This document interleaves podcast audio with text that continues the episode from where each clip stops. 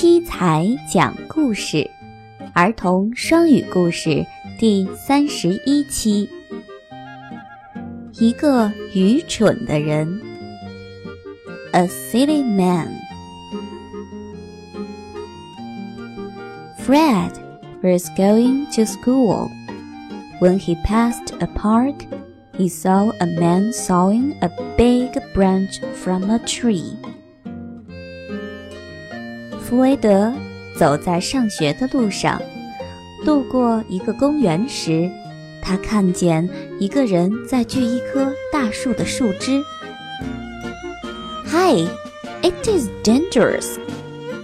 Fred shouted. After you cut off the branch, you will fall too.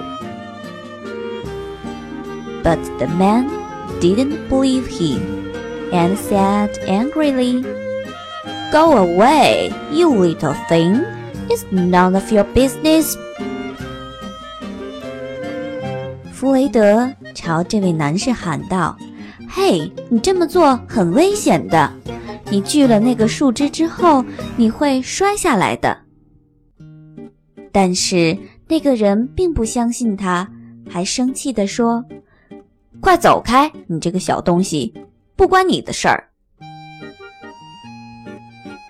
Fred could do nothing, so he left. He didn't go far before he heard something crashed. He rushed back and found the man lying on the ground.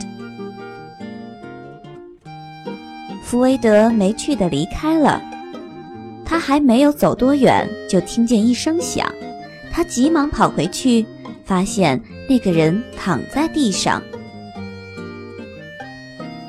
Fred asked some men for help. They carried the man to the hospital. 于是，弗雷德找到了很多人帮忙，他们一起把这个男士送到了医院。